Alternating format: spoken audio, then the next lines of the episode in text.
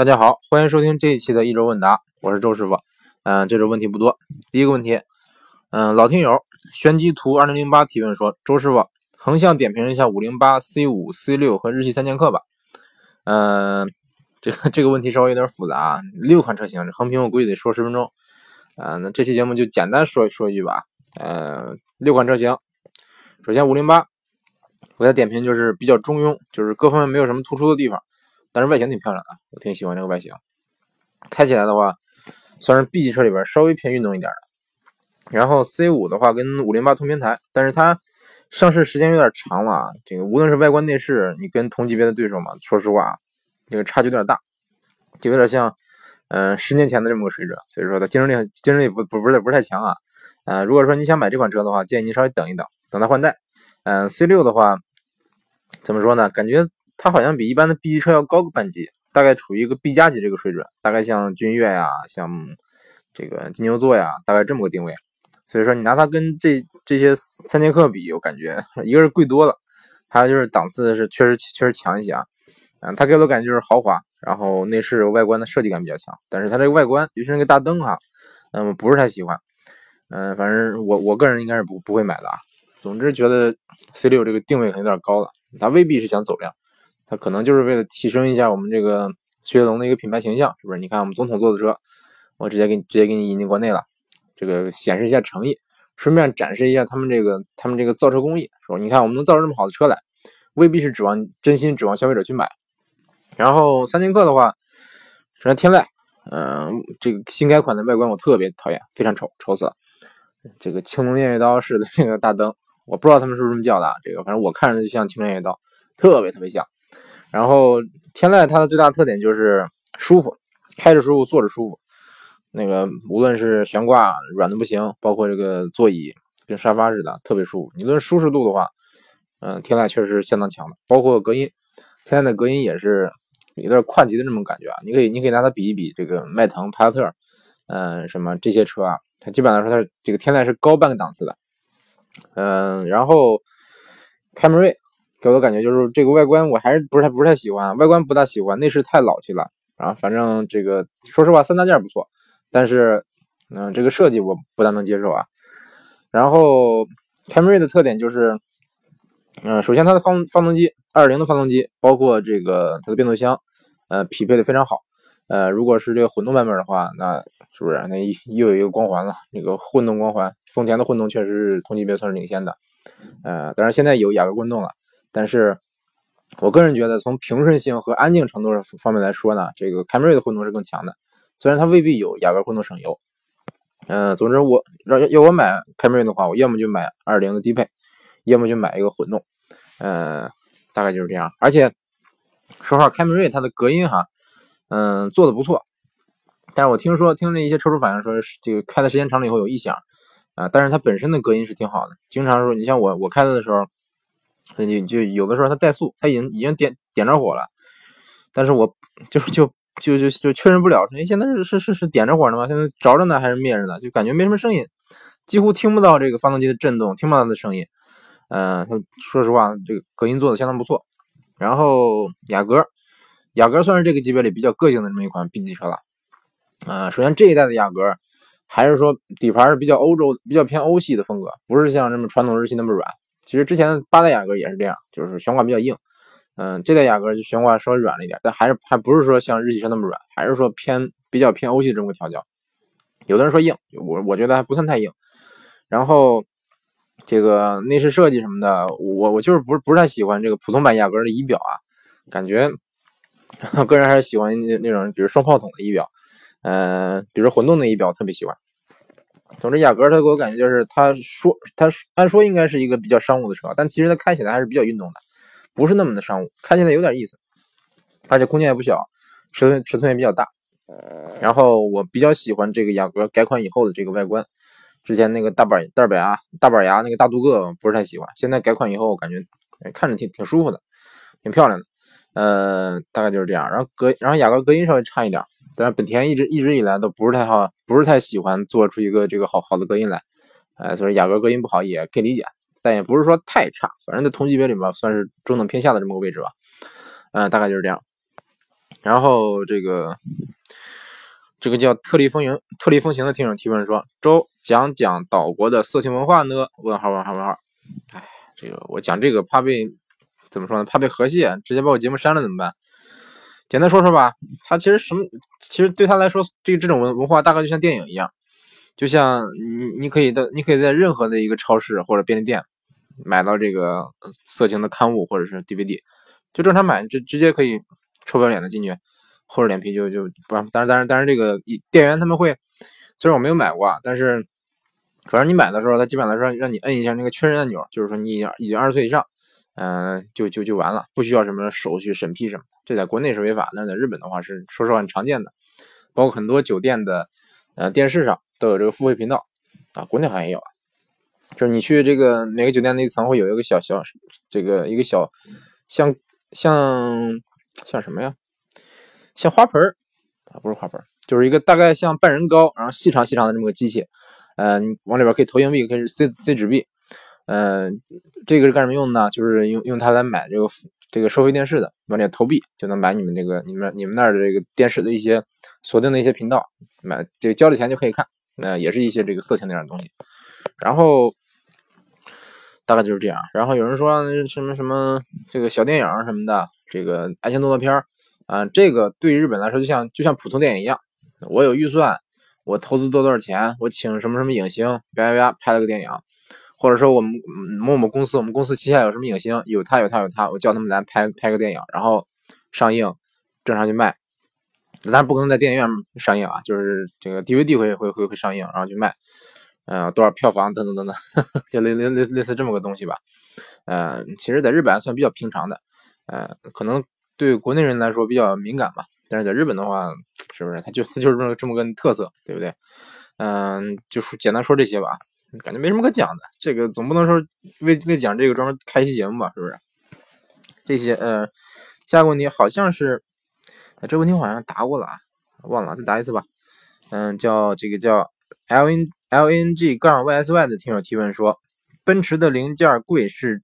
呃，奔驰的零件真的贵的离谱吗？问号。相比于宝马、奥迪的，呃，之前是真的贵的离谱。然后最近据说奔驰是调整了一下国内的这些配件零配件价格，呃，现在没有说贵的离谱，但是比宝马、奥迪稍微贵一点，肯定不会不会比宝马、宝马、奥迪便宜，但是也不算太贵，但肯定比一般的什么大众、丰田要贵得多。嗯，如果你想买的话，可以先了解了解了解啊，还是偏贵的。然后。这听友叫我心飞翔二零八提问说，纠结了很久，福睿斯和科沃兹，听了您上期节目夸朗逸，突然想买朗逸了。周师傅觉得哪个配置最值得购买啊？这个，哎我勒个去！我上期节目是在是在这什么呢？是是举个例子，是调侃的，不是说真的说它好啊。哎呀，起了反作用。其实我并不是说我推荐这个车啊，那你你想买是您自己要买的，跟我没什么关系啊。那推荐哪个配置？我推荐。嗯，一点六的手动风尚、自动风尚和自动舒适，推荐这三个配置啊。你可以看看这三个配置的这个预算，哪个符合您的预算，或者您需要什么的配置。如果说您对于对配置要求不高的话，买最低配最合适。嗯，需要自动挡的话就自动挡最低配，然后需要一点配置的话，可以可以看一看自动舒适，这个性价比比较高。然后下一个问题，嗯，收到了几个来自微博的问题啊。首先第一个问题是这个。这个网友叫傻鱼先生 C 提问说：“嗯，周叔本人在选 SUV，目前看的是北汽极速 S 六，说他说错了吧？幻速吧？北汽幻速 S 六和奇瑞的瑞虎五。嗯，啊，这个问题回答过了。啊，对，这个问题好像好像是回答过了。那再回答一遍吧，就是都是一点五 T 加 CVT 动动力总成，本人在华东地区路况不错。等等等等等等。”年使年年使用里程在三万公里左右，您看推荐哪款哪款好啊？我推荐的是瑞虎五啊。然后他后来又说：“周师傅，感谢周师傅在百百忙之中给我回信，您的节目每期都听，感觉非常棒，啊，谢谢您的支持。顺便提醒周师傅，最近中日关系不太友不太友好，请注意自身安全。能否在节目中给我讲讲普通日本人对中国的评价？他们会不会觉得我们很傻叉？” 这个，嗯，首先中日关系不好。跟我没什么关系，跟日本没什么关系啊。国内闹的凶是国内那些愤青在闹，日本不会有人闹这个。你要说有没有反反华游行，有，但是不多，而且在我们这儿不会有，一般在东京哎呦，什么东西掉了？嗯，在东京这种大城市有可能会有啊，反正我是见过。啊，有一次我就我记得上次去这个雷门，去东京玩的时候，雷门就看见有两两拨人，一拨人就说，就是废除二十一条，这个那是这个什么什么战争，抵制战争，就是和平游行。然后另一边就就有几个人，把他们车都是一些 K car 或者面包车涂成绿色，穿着那种那种仿的这个军服，然后意意思是说什么什么，呃，我忘了什么了，好像是。就是类似右翼那种军国主义的那种，就是这两拨人就就就在在两边，嗯，就是就是要闹啊，但是他们也比较和平，不不会真打起来，就是说表达一下自己的观点，呃，怎么说呢，在在这些万恶资本主义这些国家吧，他们有这些公民吧，有这个正常表达自己政治愿望的权利，这个咱可以理解，但他们代表的不是他们的政府，他们只能代表他们个人或者他们这个小团体，他们代表不代表不了政府，对不对？比如说，就是我我比如说我不喜欢。呃，比如说我不喜欢日本人啊，假如我我不喜欢日本人，但是我不能说中国人不喜欢日本人，我也不能说我们政府不喜欢日本人，对不对？嗯，总之，日本是相当安全的，日本比国内安全的多。你在国内是不是偷个钱包或者是抢劫什么的，在日本这种犯罪率犯罪率低低的多得多。而且你在举举个例子，在中国我丢个钱包，嗯，丢了钱包，我记得上次就在就在这个去去医院，然后钱包丢了，呃，然后。让监控显示一个老太太拿走了。后来，嗯，后来查到这个老太太家在哪儿，然后我们托了关系，找了当地的派出所，几个民警到她家里去跟她要钱包，他说不给，还说这个凭什么给啊？嗯，是警察，是警察去他家里了，他说不给。后来后来这个后来人跟他协商了一下，他说行，钱包和钱包和这个就是钱包本身和里边的证件可以还你，钱不能给，里边有大概一千五百块钱吧，不就不给。警察去了他都不给钱。明知道他偷了多少钱，他都他都不给，然后就这么嚣张，而且说钱包不能给你送回去，你自己过来拿，让我们自己去过过去拿去，然后就把就是那那些民警就把这个钱包那就算算是帮帮我们保管，然后我们过去拿的啊，但是我没有去啊，应该是爸他们去的，就觉得我的妈呀，这个觉得这人这些人是是怎么想的？反正当时因为我急着用什么证件，嗯，当时就回国待一段时间，马上就走了，然后身份证是补办的。嗯，然后驾照也是补办的，反正就就觉得，哎，这这是什么素质啊？这还是说，嗯，这好，这好像当时钱包掉了，有人有人捡，有人捡起来了。当时当时我在看牙，我爸拿我钱包去去付钱，然后就钱包掉了哪儿，被人捡走了。嗯，有有的时候你比如说被偷，是不是丢手机什么的？我身边人丢手机丢太多了，对不对？但是在日本有可能丢手机吗？我在日本丢过三次手机，都是我落在哪儿了，我再回去找人，我一我一去人家说啊，是不是你丢手机了？我说是。什么颜色的？我说黑色的。啪就拿出来，哎，那下次注意啊，一定要小心啊！谢谢谢谢。我在邮局丢过一次，在一个小饭店丢过一次，然后还在哪丢过一次。然后我我们学校，我们学校有一个这个事务招领处，就是一个大柜台，里边全是这些人丢的东西，有手机、嗯手表、钱包、笔记本乱七八糟东西，摆了摆了满满的好几柜子，就没人去领，不知道不知道为什么，都是说谁捡了以后交到交到这个哪哪哪哪，他们就把这个东西放进去，谁丢的话就可以过去过去找。总之，呃，而且再再再说这个在日本丢钱包的事啊，我一个朋友，他上次上次去去哪哪玩的时候，离我们这比较远的一个地方，几十公里的一个地方，他把他把那个学生证丢了，嗯，然后那个人通过学生证的姓名上了 Facebook，是个女高中生啊，上了 Facebook，然后然后跟他跟他私信说，您谁谁谁嘛，我捡到了您学生证，怎么怎么着，哎，这一一段佳话啊，虽然说虽然说那个这个人高中生，他是大学生，这个事情年龄可能差多了点，但是觉得挺有意思的。而且，就是那个朋友，他丢了两次学生证，一次是，一次是在另外一个市，人说，我给你，我我给你这个这个找着了，这个怎么怎么怎么办？给你寄过去还是怎么着？他说让他寄过来吧，而让人让人给寄过来了。然后这个，比如丢钱包的，丢了钱包就我身边有就有例子，我我当时我这个住学校宿舍的时候，我楼上，嗯，他钱包丢，是个女生啊，她去大阪玩的时候钱包丢大阪了，然后人家那个人开车，开车从大阪到神户，开了二十多公里。过来给他送钱包，敲门给他送钱包，一分钱也不要。你说是不是 这个？总之，我觉得，觉得这这就是就是一个素质吧，一个素质的差差异吧。你对他们来说，觉得啊，我我丢了钱包，我我为什么要要那什么呀？是不是？但是我我我估计日本可能也有素质差的，也有可能丢了钱包不还的，是不是？包括我我也捡过东西，我捡我捡过钥匙，捡过什么的。我有时候比如说看店有东西，我就不捡了，后来我就不捡了，因为捡了以后，我还我还得去叫警察，叫叫个谁的比较麻烦。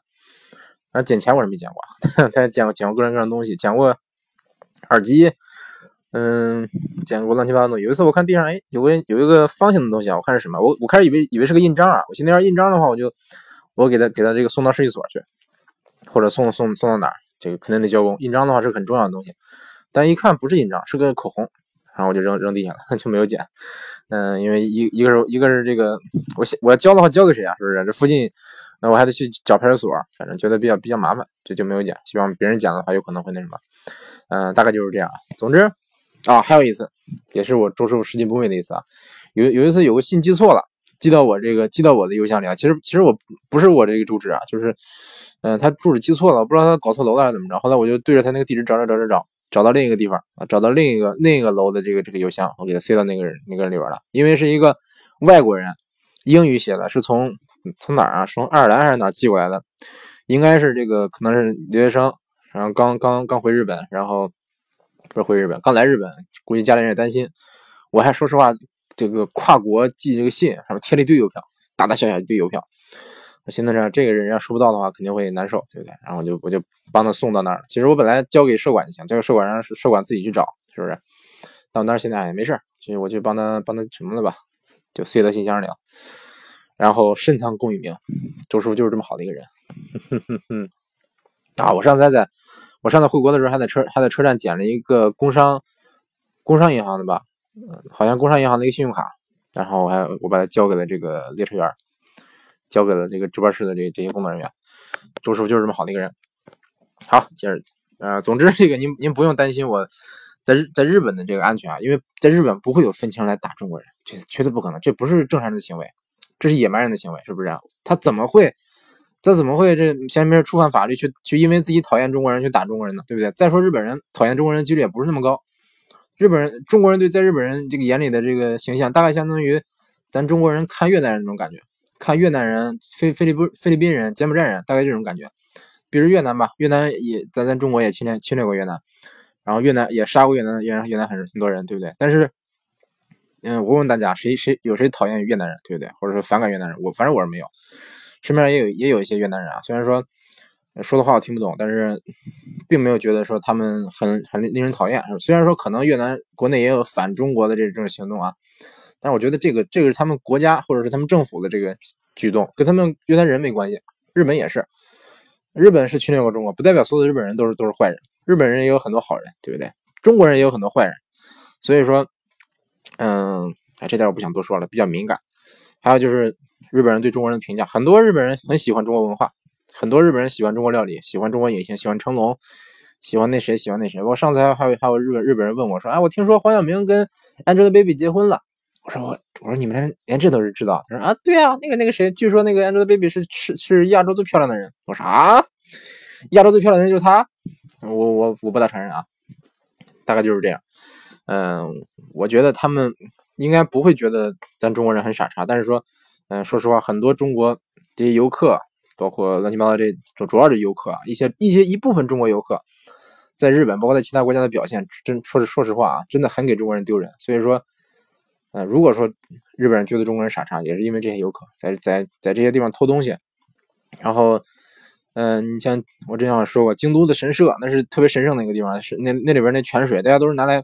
拿来洗洗手，就洗一洗手，然后有的想喝的话，你把两手洗干净了，然后捧着可以喝一口，都不能不能说手都不能碰的那个那个泉水，都是用必须用干净的这个那个那个叫什么，嗯，叫什么瓢，就是一个小小木头棍儿，上中间有个碗，用用那碗先把手洗干净了，才能去接那个泉水，手都不能伸进去，等对不能接触到那个泉水，就怕把这个水泉水弄脏了。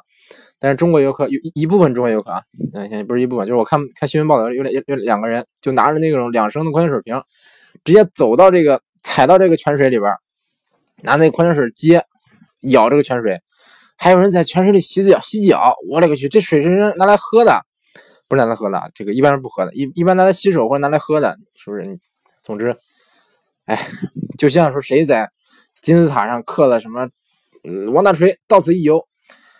你这不是，哎呀，是不是？我我我相信中国人绝大多数的人可能素质是比较高的，是不是？有很多像周叔这样，像周师傅这样雷锋的人，但是就因为这么一小撮的人，他们这个行为让让全世界很多人对中国人有了偏见。所以说，我是希望希望这些人这个出国以后就自律，因为你们在国外，你们代表的是中国人的形象。别人骂的话不会骂你，他不知道你叫什么，对不对？周师傅，我我我去国外，比如说我在地上拉泡屎，或者说我 干干个什么，是不是做了点非常非常没礼貌的事儿？他们不会骂周师傅，他们不知道我是谁，他们说啊，这个中国人，这是中国人，中国人不给力，中国人变态，中国人傻逼，他们会这么说。所以说，哎，怎么说呢？反正严于律己吧。周师傅，我能做到的只是说端正自己的行为。嗯，在国外我是给给中尽量说自己做的跟这个什么严格要求自己吧，不给咱中国人丢脸。嗯，尽量能给中国人丢争光。反正我是这么做的，我相信我身边的很多留学生也是这么做的。嗯，也希望咱国内这个平常有计划出国旅旅游的朋友们吧，出国以后，这个希望大家遵守遵守法律法规，严于律己，宽以待人。嗯，啊，这朋友还提了个问题啊，说说这个听到周叔平安的消息真，呃，听到周叔平安的消息最好。呃，最近有个朋友提了辆奔驰三百 E 三百 L，试驾了一圈，果然高大上。现在也开始纠结是买个三十万，买个三十万的够面子的，还是买个十万够里子的。其实吧，我这个人平常用车还是很勤的，当然开车时肯定是必听周叔说车的。哎，谢谢谢您的支持。然后按历史经经验来看，我基本上是五年一换，行行驶里程最大大概在十六万到二十万之间。因为没开过好车，所以不知道奥迪 A 四、宝马三系、奔驰 C 级会不会也也也是在这么多的里程开始出现小小问题啊？虽然 4S 的小妹儿挺好看的，但是也不能老去，是不是？我觉得你预算多少就买多少钱的车，是不是？你要说。比如说我做做生意，我我这个我买个车需要给我撑门面，需要让别人觉得啊我很有钱，需要让别人觉得哎我有实力。这种情况的话，你你可以买个好车。但是说如果说啊我就家用，我就平常接老老老婆孩子上上下学，或者说我我就平常就算我手里有闲钱吧，比如说我手里正好有四十万的闲钱，但是我工资不高，啊我平常可能可能这个这个两口子加起来一千块钱工资，那您没必要说非得买一个特别特别好的车，对不对？因为万一说比如说这车需要小保了，你像奔驰 E 级 E 三百。小保一千一千起码一千多吧，一千几我不能确定啊，反正五系我知道，五系一千二，一千二一千三这样。嗯，这个 E 级的话，反正肯定一千多，对不对？小保，然后大保就是有一次几万公里换全车油液的那那次叫大保吧，其实不叫大保，大概是接近一万块钱，九千多。包括你平常比如说这个出了保以后换个零换个零部件啊，换易损件什么的，这个奔驰的零配件什么价你也知道，所以说可能到时候你稍微。一动稍微一修就是上万的这个开销，对您来说可能如果说您手头正正好当时没有闲钱的话，可能就比较麻烦，对不对？如果说您开开一个普通的车，哪怕同价位的，比如说帕萨特，是不是？比如说这个凯美瑞什么的，这个级别的车呢，也没也没有不会有那么贵。所以说，我觉得，嗯，就是有没有必要，这个您得怎么说，看您自己吧，你得自自己拿主意。嗯，我我是觉得买车没必要过度消费，就是您需要什么车就买什么车，是不是？如果说真的说啊，我比较追求追求生活细节，追求这个生活品质，我想买一个很给力的车，那也可以，对不对？只要说你比如说手里有闲钱，就可以买。嗯，这个自己拿主意吧。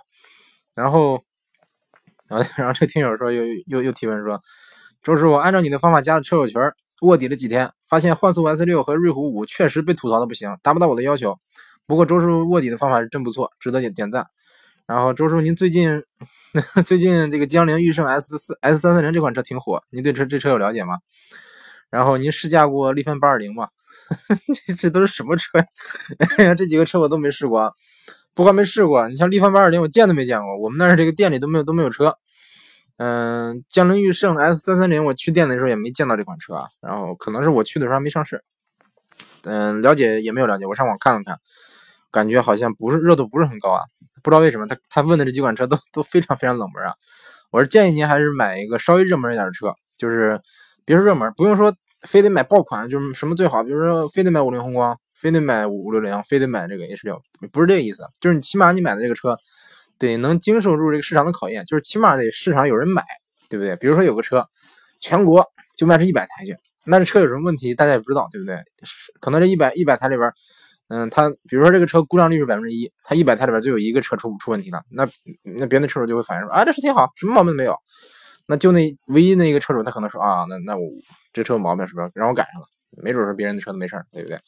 那可能有人觉得啊，这这车有有问题，但是如果说这车比如说销量销量一百万，那百分之一的这故障率，说明全国有一有一接近一一万辆的这个故故障车的车主，对不对？所以说，嗯，如果说厂家它的销量够够大的话，它可以及时的对这个这这些车辆进行进行一下，比如说改进呐，或者乱七八糟的东西，是不是？它也有有足够的这个客户群体去做调查、做这个问卷什么的，来不断的完善自己这个这个车型。所以说，嗯，还是建议你买个销量够大的车型。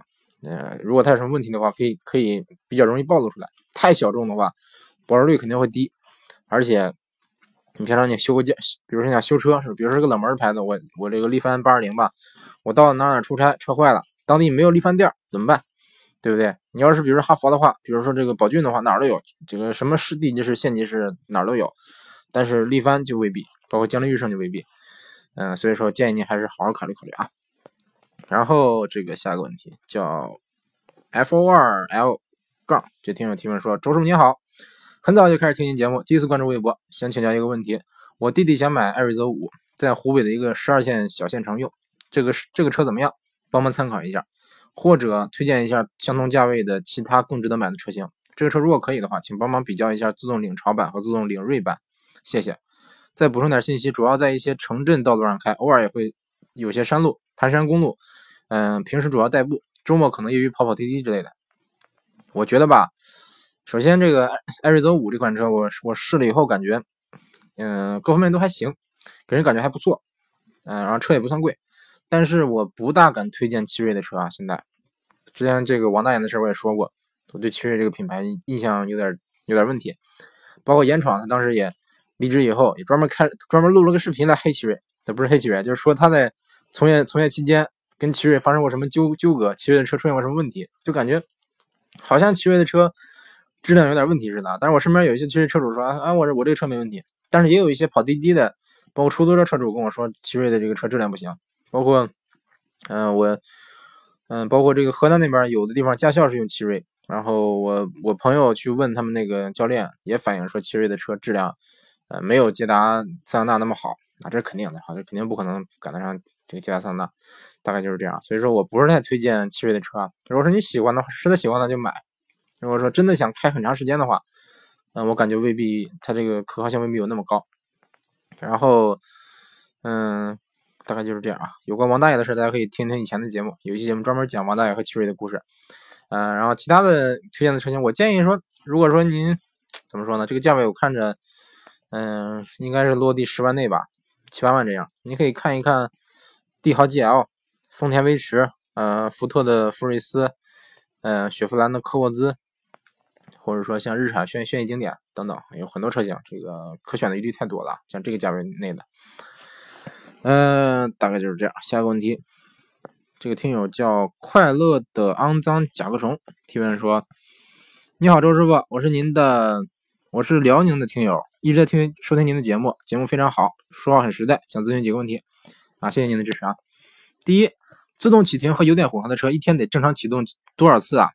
叹号，启动机和飞轮上的齿圈能用多久呢？耐用性真的好吗？个人觉得马自达的自动自动启停技术挺好，不用发动机不用发动机发动车，停车时活塞自动停在压缩上支压缩上支点，啊，压缩上支点就应该呃靠靠喷油点火启动，有点错别字啊，嗯，然后先回答这个问题吧。首先，我感觉您没必要担心这个，因为你之前我说过，在日本很多小 K car 上都都这个标配自动启停，很多这个几年前甚至说近十年前的车都配了这个配了这个技术。然后每天我在街上等红灯的时候，很多车就是明显是它一停车，油门一踩，立马熄火了。你想日本日本这么多乱乱七八糟的车，是不是？这么长时间了，也没没听说说谁的自动启停系统光坏，对不对？再说你说混动。日本它，你像日本丰田出混动也十年了吧？这混动车的销量都好好几百万辆了，这个算是也算是经受住了市场的考验，对不对？混动它无时无刻都在都在启停，对不对？它平常稍微这个什么一点，你稍微比如说这个速度速度低了点，它用纯纯电行驶了，那这个基本上发动机就熄火了。所以说，还有一点，有人说有人说雷混和卡罗拉混动他们不带自动启停啊，其实这是误区啊。这混动车肯定是带自动启停的，这是毫无疑问。然后。我觉得这个可靠性没有那么差，你像这个启动机什么的，应该是，我觉得是够耐用的。再说，就算它换了，就算它坏了，是不是？你大不了换呗，是不是？易损件当易损件换呗，它也也不会贵到什么地步啊。嗯，马自达的这个启动确实确实好用，但是它没有马自达的车，基本上来说低端车吧，没有这个自动驻车，就是你想让它起这个，你想启启停的话，比如说你刹车踩到底，是是它它是能熄火，但是你刹车不能松开，这个我不是太喜欢。就是你你脚一直踩着刹车也也是很累的。然后你挂空挡的时候，啊，但是挂空挡的好好，它好像是哎，挂空挡好像好像就启动了，我忘了，前段时间也也没有没有没有仔细注意。嗯，反正大概就是这样。下一个问题，呃，网上介绍的马自达创世蓝天第二代可以实现部分工况下的汽油压燃。对第二代创世蓝天，你有什么看法？呃，首先，它是第二代创世蓝天，第二第二代创创创世蓝天系统吧，嗯，它没有出现什么模型模型机啊，没有出现概念机什么的，嗯，目前为止连什么连这个监监样图都没有，只是说有这么个概念，就是我估计马自达是在研发啊，如果是这个部分部分工况工况下汽油可以压燃，那自然是极好的，对不对？我还听说它。好像这个第二代创世蓝天发动机还有什么可变可变可变压缩比，我记得是啊，嗯，总之听起来感觉好像很超前的，然后然后燃效也特别高，据说，但是目前为止它没有量产，在日本也没有上市，对不对？也也没有说搭载这款发动机的车，嗯，反正目前日本的这个马自达很多车型都都是搭载，你比如说柴油柴油增压，你像这个 CX-3 包括昂克赛拉都是 1.5T 柴油和 2.2T 柴油。然后和二零二点零的混动，啊，那个 CX 三的话只有一点五 T 的柴油，嗯，然后阿特兹也是，阿特兹我记得阿阿特兹没有一点五 T，应该是，呃，二零二点二 T 柴油和和这个混动，呃，好像是啊，我记得是，阿特兹好像也有二点五的，我记得。然后，总之现在的这个日马自达在日本嘛，他估计想走柴油这个路线，但是说实话，买柴油我又觉得不如买混动，这个混动的二零。我对比了一下啊，比 1.5T 的这个车型贵了多少钱？贵个不到一万块钱，那肯定买混动了，是不是？而且它的柴油机，马达的柴油机，我是这个感觉震动还有点大，就是你可能在车里边感觉不到，你开个车门声音特别明显，包括进进车里关上门，你感觉那个安全带的卡扣那个地方，仔细看它就在轻微的抖，它一直在哆嗦，你手放在上面就能感觉到震。嗯，所以说我我个人不是太喜欢柴油机啊。嗯，然后这个它第三个问题是，嗯，国外的重型、国内外重型卡车有自动挡的吗？如果是 AMT、AT、CVT 还是 D DCT 呢？啊，如果有的话，是 AC 是 AMT、AT、CVT 还是 D DCT 呢？好的，先提这个就就，不好意思，今天这个嘴瓢了呀，好吧。吃葡萄不吐葡萄皮儿，吃葡萄不吐葡萄皮儿，不吃葡萄倒吐葡萄皮儿啊。好了，先提这几个问题吧，别给周师傅累坏了，确实累坏了，累死我了。呃，这个确实是有自动挡的，国内的卡车应该是没有自动挡，我反正我没见过，都是我记得都是十好几档的手动。国外的话是有自动挡的，因为国外有很多高端的重卡，像沃尔沃、像奔驰，它都做重卡。嗯，这个我记得 AT 比较多，AT，然后这个 DCT 双离合比较多。嗯，我知道三菱它的双离合，它在在日本有很多三菱的双离合的重卡。嗯，具体为什么用双离合我不太清楚，应该就是燃效不是，应该就是这个传动效率高吧。嗯，大概就是这样。对重卡还真不怎么了解，而且啊，我感觉它重卡和和一般的这个家家用轿车或者是这这这些车吧，没有什么可比性，因为它很大，它可以容下很大的发动机、很大的变速箱，是不是？你像车里的话，很多多档位的变速箱放在放在一般的轿车里是放不进去的，是不是？比如比如说这个重卡的十八档手动。十八档手动，这变速箱得多大？是不是多少多少组齿轮？这你放到轿车里根本不不可能放下。所以说，嗯，大概就是这样啊。这个可见这个听友应该还是比较懂车的，他提问问题都比较专业。估计这个听友应该比我还专业。然后他还提了一个问题，嗯，咱下期节目再说吧。这个问题稍微复杂一点。哎，大概说到这儿吧啊。感谢大家收收听这一期的周师傅说车，下期节目再见。